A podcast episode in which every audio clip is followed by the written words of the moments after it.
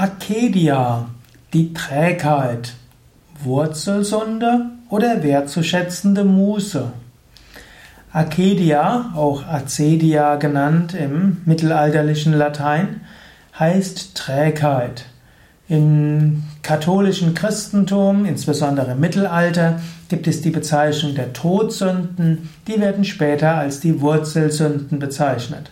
Und dazu gehört auch Akedia im klassischen Latein Acedia eben genannt.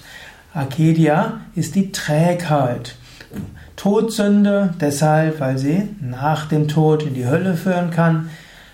Wurzelsünde, weil sie ein Wurzel vieler anderen Sünden sind. Gut, ich stamme aus der Yoga-Richtung, nicht aus dem Christentum. Ich bin jetzt keiner, der von Sünde spricht, die einem in die Hölle führen. Und ich bin jetzt auch keiner, der irgendwo davon ausgeht, dass Menschen nach dem Tod ewige Verdammnis kommen.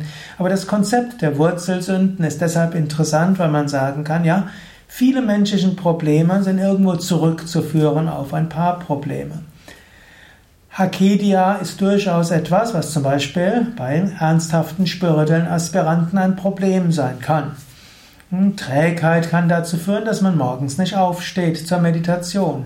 Trägheit kann dazu führen, dass man zu faul ist, um Yoga zu üben, zu meditieren.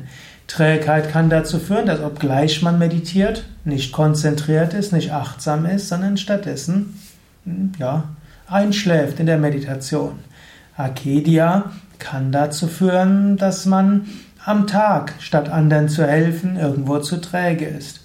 Akedia kann dazu führen, dass man auch ja, in, im Alltag, wenn man etwas tut, statt es von ganzem Herzen zu tun, mit Liebe und Freude, irgendwo das Ganze halbherzig macht.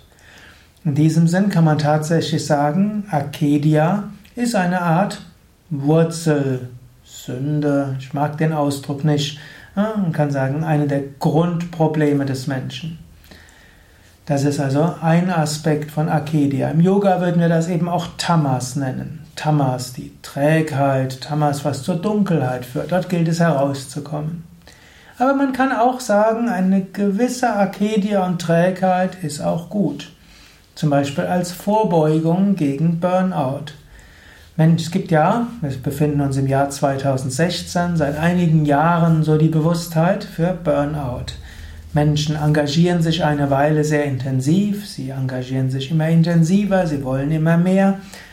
Und dann gibt, kommt irgendeine Enttäuschung dazu, irgendein Misserfolg, irgendjemand, der sie nicht richtig behandelt hat, dann kommt plötzlich die Sinnlosigkeit hinein und dann kommt, bricht alles über einem zusammen und dann kann es in Burnout, in eine Art Erschöpfungsdepression kommen. Eine gewisse Akedia davor ist auch hilfreich, im Sinne von Gemütlichkeit.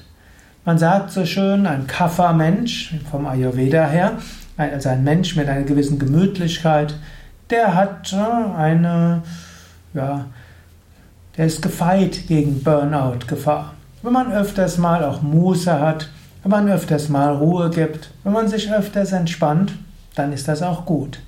In diesem Sinn, eine gewisse Akedia kann auch hilfreich sein als Muße. Und auf der Basis von Muße kommen auch gute Ideen. So kannst du überlegen, wenn du mal etwas träge dich fühlst, ist das gut oder nicht so gut? Ist es Tamas, hm, welches überwunden werden muss und nicht in die Trägheit, vielleicht später sogar in die Depression selbst hineinführt, denn Trägheit, Antriebslosigkeit letztlich dann führt zu, dazu, dass nichts mehr dich irgendwie interessiert. Ist etwas, was nicht gut ist?